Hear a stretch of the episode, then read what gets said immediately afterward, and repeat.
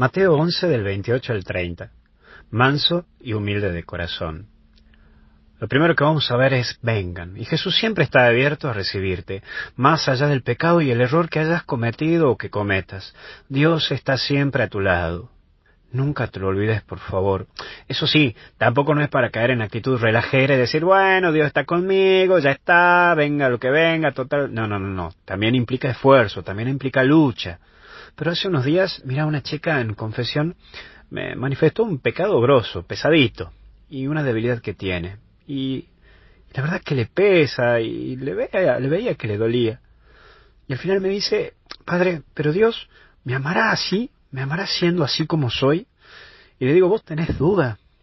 Y se largó a llorar y me dijo, la verdad que no. Y si te pones a pensar, la grandeza de Dios es más grande de lo que podés vos mismo pensar y te busca en todo momento.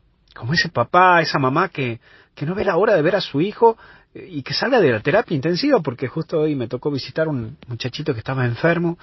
Y claro, con esa ansia de verlo a su hijo bien. Bueno, Jesús quiere verte bien. Y tiene ansias de verte bien, de verte contento, de verte feliz. O ese hijo que hace tanto tiempo que uno no ve. Jesús tiene ansias de verte y de verte bien. Quiere verte bien. Jesús te ama y te quiere como sos. Y más, ese amor se expresa cuando la luchás, la enfrentás, cuando vos tratás de vencerte a vos mismo. Pero también está eso de ser afligido y agobiado. Y seguramente que a esta mitad de año ya hay muchas cosas que te pesan, que están dando vuelta en tu corazón, cosas que ya te han producido mucha amargura, que la venís trayendo hace años y años y años. Pero no te desanimes.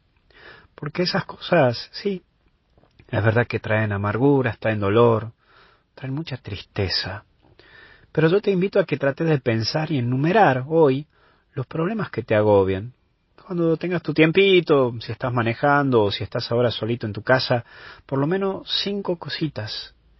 Y el primero que pienses o escribas, el de mayor peso, por favor. Trata de enumerar.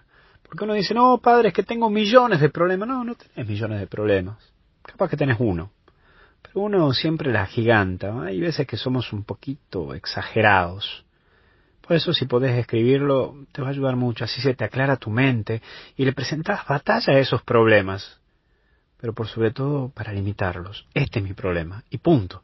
Porque los problemas van a estar siempre, incluso después de que tu muerte esté. ¿eh?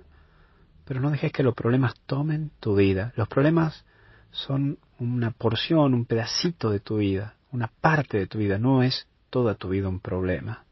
Y por favor, no le des más lugar a los problemas de los que son. Y ahí es donde tenés que buscar el alivio, porque la vida espiritual, el creer, esos son alivios.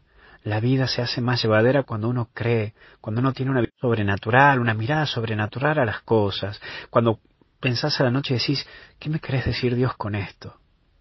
No dejes tu vida espiritual. Es bueno meter esa piquita de Dios, ese cachito de Dios en las cosas que vas viviendo y vas haciendo en tu vida. Cristo está con vos y eso te tiene que aliviar. Dios nunca te va a soltar de la mano. Que Dios te bendiga, te acompañe y te proteja. En el nombre del Padre, del Hijo y del Espíritu Santo. Y hasta el cielo oramos.